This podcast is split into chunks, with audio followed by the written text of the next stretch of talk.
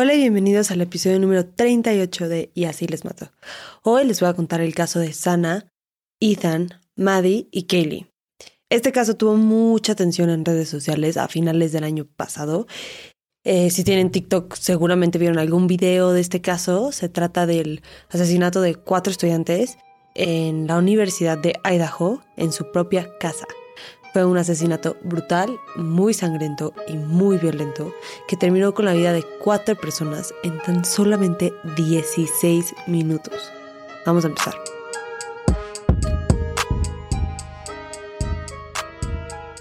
Moscow, Idaho, en donde toma lugar esta historia, se caracteriza por la vida joven de los estudiantes de la Universidad de Idaho, la mayoría entre las edades de 18 y 22.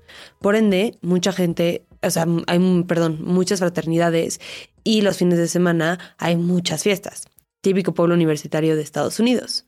Todos tenían una vida normal, emocionados de empezar o estar por acabar la universidad y como la mayoría de los universitarios, sin una preocupación en la vida más que calificaciones y conseguir un trabajo de verano hasta el 13 de noviembre del 2022, cuando a las 11.58 la policía de Moscow recibe una llamada de emergencia que una persona está inconsciente en la casa 1122 de King Road, a unas cuadras de, de la calle principal en donde están las fraternidades y sororidades.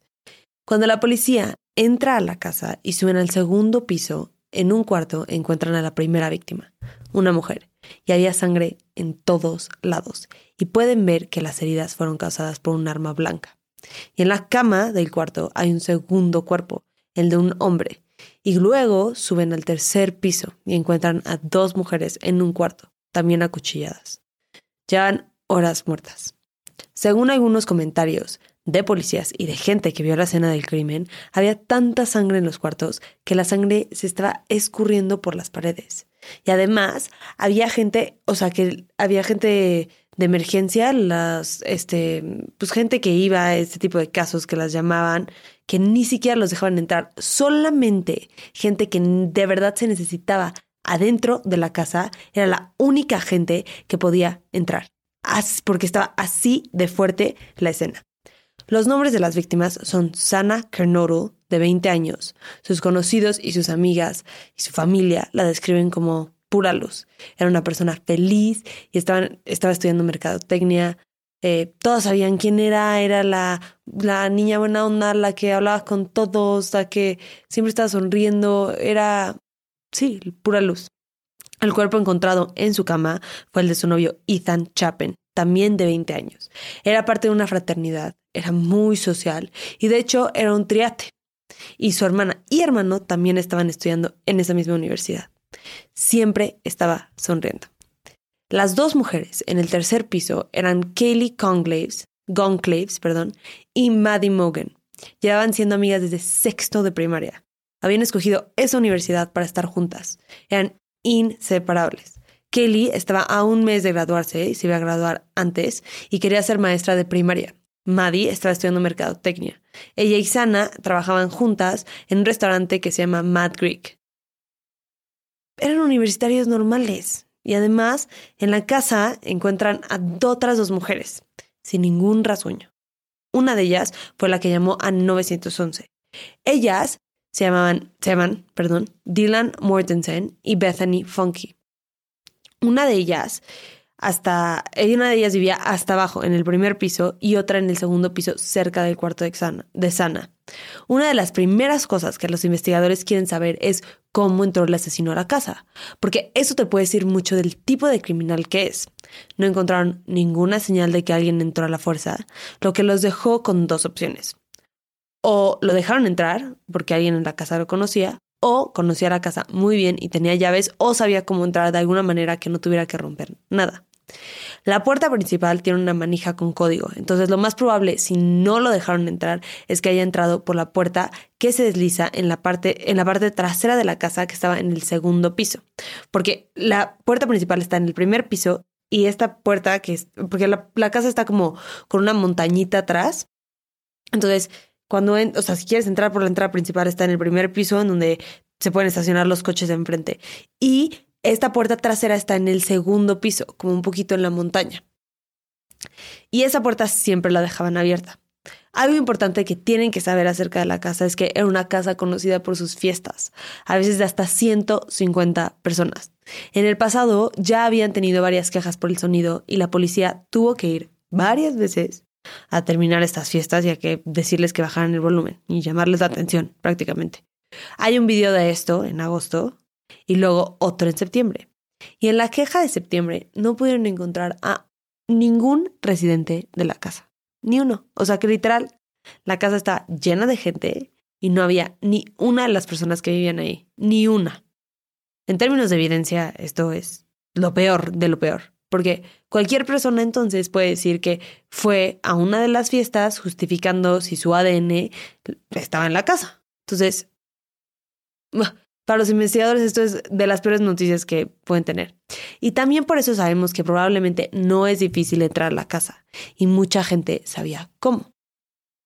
A las 8.57 pm, la noche de los asesinatos, Kaylee sube una foto de todos que viven en la casa, más Ethan, diciendo, soy una niña muy sortuda por estar rodeada de de esta gente todos los días. Y esta foto la tomaron más temprano en ese día, pero después de la foto todos se separaron y cada quien quiso hacer su propio plan. Pero una de las cosas más tristes es que Kaylee recientemente se había mudado. Ya no vivía en la casa. Solo había ido ese fin de semana a ver a Maddie y enseñarle su coche nuevo y quería ir a una fiesta de una fraternidad. Sana y Ethan se fueron a una fiesta y testigos los vieron irse como a la 1.45 am. A las 10 pm, Kaylee y Maddie fueron a un bar y a la 1.30 van por comida a un carrito popular entre los estudiantes, ya sabes, de esos como coches, camiones que te dan comida. Se pidieron una pasta y a las 2 a.m. llegan a la casa. Una de las sobrevivientes dice que como a las 4 a.m. se despertó y escuchó lo que ella pensó que era Kaylee jugando con su perro. Y también dice que la escucha decir, hay alguien aquí. Así que medio abre la puerta de su cuarto y en el segundo, en que estaba en el segundo piso, no ve a nadie, así que se vuelve a acostar. Pero luego escucha a alguien llorando y una voz diciendo, estás bien, estoy aquí para ayudarte. Vuelve a abrir la puerta, pero no ve a nadie. La cierra otra vez y se vuelve a acostar. Pero se volvió a parar para checar una tercera vez porque pues, estaba inquieta. Y esta vez cuando abre la puerta ve a un hombre vestido de negro con una máscara negra caminar hacia ella y se congeló. Lo único que pudo recordar eran sus cejas gruesas y peludas. Pero no la atacó, simplemente se fue hacia la puerta trasera localizada en el segundo piso y se fue. La mujer se encierra en su cuarto, pone el seguro y no vuelve a salir ni contacta a las autoridades hasta casi ocho horas después. Y fue muy criticada por esto. Hubo gente que hasta la acusó de estar involucrada. La policía nunca ha sospechado de ella o la otra sobreviviente. Y me choca que estemos hablando de esto porque cada persona tiene una reacción diferente al trauma y ella reaccionó así, se congeló. Probablemente se estaba muriendo de miedo y por eso no actuó más rápido. ¿Quién sabe? Pero fue una reacción ante el trauma que nadie puede juzgar porque cada persona reacciona diferente en situaciones de peligro. Y aquí es donde las redes sociales se vuelven muy, muy malas. Porque sin saber nada, sin tener alguna fuente, muchas personas en TikTok empezaron a especular y suponer de lo que había pasado esa noche. Y en muchos de los casos dijeron cosas que hieren a la familia hieren a las sobrevivientes y es lo que digo, o sea, no hay que especular ni suponer con ese tipo de cosas. Les quiero contar de un producto para todos los que usan maquillaje y bloqueador todos los días, que deberíamos hacer absolutamente todos y todas, o que solamente quieren cuidar su piel. Y es el desmaquillante regenerador de Argan de PAM México. Es PAAM. Es un producto increíble que puedes usar para desmaquillarte. Simplemente aplicas unas gotitas en ojos y rostro y lo masajeas y lo retiras con agua o con una toalla húmeda. Y luego te puedes lavar la cara con otro jabón, que es lo que yo hago, que es para que se me quite todo por completo. Es una técnica que se llama doble lavado y funciona para la gente que usa mucho maquillaje o que se está reaplicando el bloqueador muchas veces en el día, que deberíamos hacer todos, lo repito. y es porque el bloqueador es muy difícil de quitar al igual que, que el maquillaje. Y siempre, siempre, siempre el primer paso de esta técnica es un jabón o un desmaquillante a base de aceite como este, y funciona perfecto. Y además lo puedes usar como un suero hidratante después, que ayuda a nutrir y fortalecer tus pestañas, es rico en vitamina E, es un antioxidante natural, que eso ayuda muchísimo con los efectos del envejecimiento y además limpia a profundidad tus poros. Y ahorita lo pueden conseguir con un 10% de descuento cuando usas nuestro código que es YALM10. Es Y-A-L-M-10. Así que no se lo pierdan, les va a encantar. Es para todo tipo de piel y díganme si les gustó. Por ejemplo, culparon mucho a Alex, al exnovio de Kaylee, eh, porque Kaylee y Maddie le hicieron varias llamadas esa noche, pero él nunca contestó. Pero evidentemente él no tuvo nada que ver y él solamente estaba en ese tiempo intentando procesar la muerte de una persona que había significado mucho en su vida.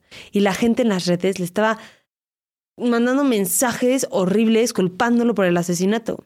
A la sobreviviente que vio el asesinato decían que seguramente está involucrada y que lo único o sea, que era imposible que no haya escuchado los gritos, este, que cómo no la iba a atacar a ella si la vio, o sea, la estaban criticando de esa manera y lo único que usaban como evidencia, entre comillas, era que no había llamado antes a las autoridades. Con lo que vio y el miedo que sintió, no la culpo.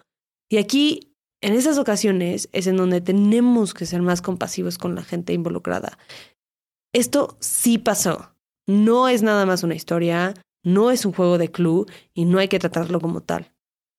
Pero regresando al caso, a las 4 a.m. llega un pedido al domicilio de comida para Sana y en su celular vieron que estuvo activa en TikTok a las 4.12 am. A las 4.17 am, una cámara fuera de la residencia, pero cerca del cuarto donde estaban Sana y Ethan, capta un sonido como voces o lloriqueos, luego se escucha un golpe y luego un perro ladrando. Entonces la policía piensa, según los testigos y la evidencia, que los asesinatos fueron entre las 4 y 4.25 de la madrugada, el 13 de noviembre. La manera en la que la familia y los amigos se enteraron varía, pero a los papás de Kaylee los llamó una sobrina, diciendo que un amigo que vivía en Moscow le dijo que Kaylee estaba muerta. La mamá intentó llamar a su hija, pero se iba directo a buzón. Así que le llamó a Maddie, pero Maddie no contestaba y dijo, no, todos hay que relajarnos, porque si algo malo le hubiera pasado a Kaylee, ayer en la noche, Maddie nos hubiera dicho. Eso era su esperanza. La evidencia de que su hija estaba bien. Y luego, alguien tocó en su puerta. Y era el sheriff. Y le dio la noticia de que su hija y la mejor amiga de su hija habían sido asesinadas. Por lo que les conté de las fiestas y porque este asesino claramente venía preparado, había muy poca evidencia forense, pero lo que sí encontraron fue una huella de un zapato. Las suelas tenían diamantes similares a las suelas de los tenis Vans. También encuentran la funda de piel de un cuchillo, que probablemente es el arma que se usó, ya que la encontraron al lado del cuerpo de Madison. Ven que es la funda de un tipo de cuchillo militar y que la funda tiene un símbolo personalizado del ejército que además de darnos algunas pistas acerca del culpable, también nos dice que vino preparado y sabía lo que iba a hacer, ¿no? O sea, nos dice mucho de su estado mental. Trajo algo personal como, como, como el arma con, que usó. Entonces eso es, eso es muy importante. Y en esta funda también encuentran ADN, pero no coincidió con ninguno de los perfiles en CODIS, que es una base de datos que tiene el ADN de mucha gente que ha cometido crímenes. Entonces, también ya saben que es alguien que probablemente no ha cometido ningún crimen grave, ¿no? Entonces, les ayuda mucho para ir formando el perfil psicológico. La teoría es que, una de las teorías más bien, es que una de las niñas en el tercer piso era la víctima principal. Y piensan que era Kaylee porque la había mencionado a familia y amigos que tenía un stalker. Y también porque el papá de Kaylee dijo públicamente que las heridas de su hija, él siente, eran más graves y más personales que las de Maddie. Otra cosa que confirma esta teoría es que la funda estaba en ese cuarto y es probablemente el lugar en donde sacó el cuchillo por primera vez y ahí se le cayó y se le olvidó. Pero no se encontró nada acerca del supuesto acosador de Kaylee. De, sí, de Kaylee no se encontró nada. Y también está la otra teoría, la segunda teoría, de que primero atacó a Sana y a Ethan, porque Ethan era su mayor amenaza y además su cuarto estaba en el piso por donde entró. Entonces, lo que empieza a hacer la policía es checar todo tipo de cámaras alrededor de la residencia para ver si vean a alguien sospechoso. Y les llamó la atención una camioneta blanca, porque esa noche se había estado moviendo de manera pues, bastante inusual. Por ejemplo, a las 3.39 es cuando primero pasa el coche frente a la casa y vuelve a pasar otras dos veces. Y luego a las 4.04 pasa una cuarta vez. Y luego se da vuelta en U y vuelve a pasar. Y otra vez se da la vuelta y vuelve a pasar frente de la casa. Y no se vuelve a ver en ninguna cámara hasta las 4.20 cuando una cámara cacha el coche yéndose del área muy muy rápido. Y así es como llegaron a los 16 minutos, el tiempo en el que esta persona acabó con las vidas de cuatro personas. 16 minutos. 16 minutos. No es nada. No es nada de tiempo. Con la ayuda del FBI, estaban estimando que el coche era un Hyundai Elantra blanco, probablemente modelo entre 2011 al 2016. Pero el anuncio que la policía dio al público fue de un modelo del 2011 al 2013. Pero esto excluye diferentes modelos, o sea, dos diferentes modelos, perdón, que es muchísimo. Y el 29 de noviembre, después del aviso, la policía... Eh, y el 29 de noviembre, después del aviso de la policía, un policía que trabaja en el campus de la Universidad de Washington, cerca de Moscú, en un pueblo que se llama Pullman, se puso a investigar de los vehículos que había en la universidad, porque pues tienen un registro de todas las personas que tienen algún tipo de pase para estacionarse, tienen los coches registrados con la licencia, el modelo del coche, todo.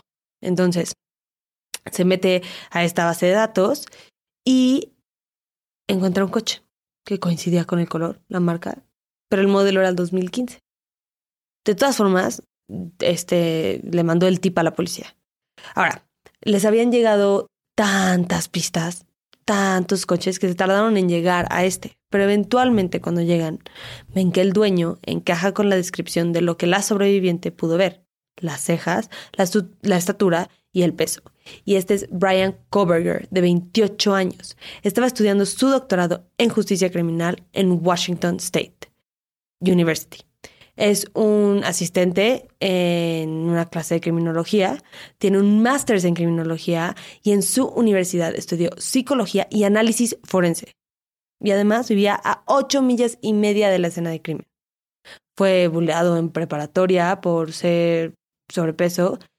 Tiene dos hermanas originalmente es de Pensilvania, no hay nada alarmante de su infancia que se haya descubierto hasta ahorita. Todo lo que había estudiado indicaba que iba a ser policía o algo así, pero un mes después sigue sin haber una detención.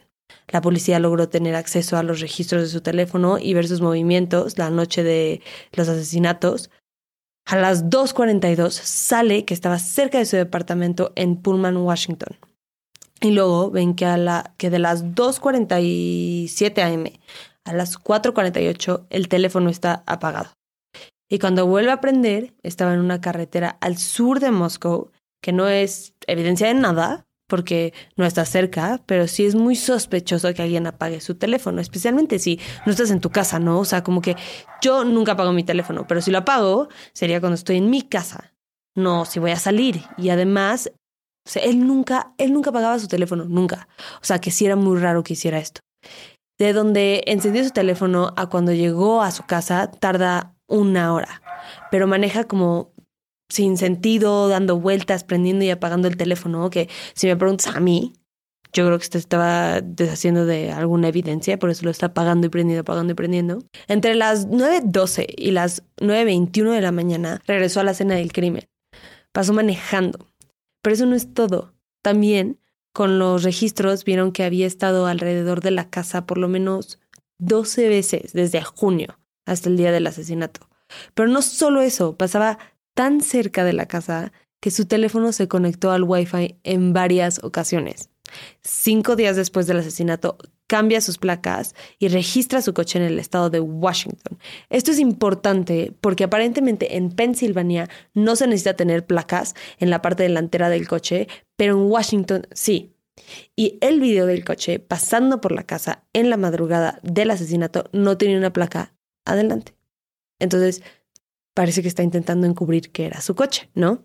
Y el 13 de septiembre se registra el nuevo, el nuevo número de, la de placa en Colorado, o sea, que estaba su coche en Colorado. Y dos días después los para un policía en Indiana. Los paran por ir demasiado cerca del coche de adelante y en el coche iban él y su papá. Me imagino que se estaban bueno, más bien, me imagino que él, no que se estaban cagando porque el papá no tiene nada que ver, pero que él se estaba cagando. O sea, literalmente cuando lo paran así de que, puta madre, ya valió, ya valió. Pero lo dejaron ir. Y luego, nueve, literalmente nueve minutos después, lo vuelven a parar por la misma razón. Y también lo dejan ir. No sé, aparentemente pues, las fuentes de la policía dicen que no tenían nada que ver, que fue pura coincidencia, pero imagino que mm, por lo menos le dieron un susto. O sea, qué bueno. Iba con su papá porque habían organizado que su papá volara a Washington y se llevara juntos, se llevaran juntos el coche hasta su casa en Old, Brightsville, perdón, Old, Old, Pensilvania. Tardaron aproximadamente dos días y medio en llegar. Em, llegaron el 16 de diciembre y mientras está en su casa, el FBI de Pensilvania, o sea, la oficina del FBI en Pensilvania, lo está vigilando y lo ven limpiar su coche con guantes de látex y luego tirar varias cosas a la basura. Ellos tomaron la basura y en la basura encuentran el perfil de ADN del papá de Brian.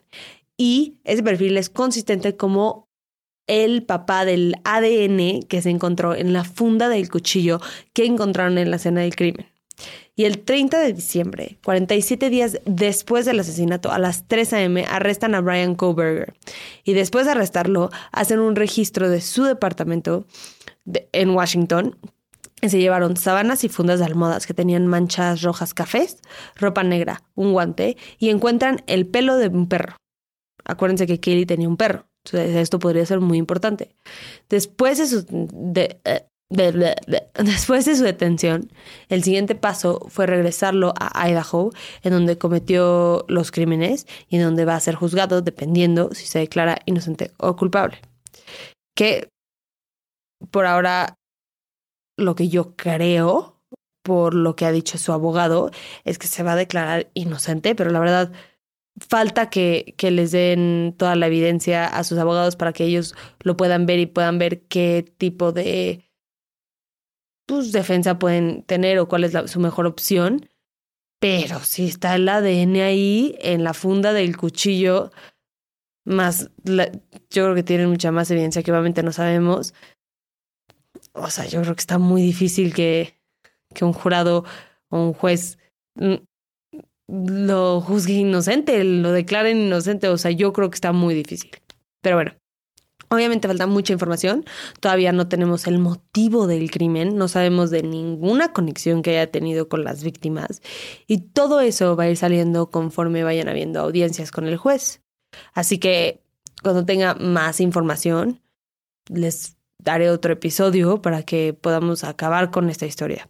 Ahorita eh, los investigadores están siguiendo una línea de investigación de una cuenta en Facebook que se llama Papa Rogers ay, perdón, que creen que pudo estar operando el asesino, a ver si encuentran alguna información importante en el perfil, chance alguna conexión con las víctimas, chance alguna evidencia de que él sí es el asesino. Eh, mientras tanto, la comunidad de Moscow está intentando sanar la herida que este crimen causó y parte de esto va a ser demoler la casa en donde asesinaron a estos a estas cuatro personas, a estos cuatro jóvenes. No sé muy bien en qué la van a convertir o si van a hacer un tipo de conmemoración para los cuatro estudiantes, pero ojalá si hagan algo para recordar sus vidas. Muchas gracias por escuchar. La próxima semana les voy a contar el caso de la desaparición de Madeleine McCann. Este lo pidió L. Salgado, nuestra invitada hace unos episodios, y Carlota, una amiga. Gracias por pedírnoslos y si quieren escuchar un caso en específico, escríbanme por redes sociales y los apunto. Eh, nos vemos la próxima semana y no se olviden de meterse al, al Patreon. Tienen muchos episodios que pueden escuchar ya ahorita. Es mucho más contenido y les prometo que les va a gustar. Así que muchas gracias y bye.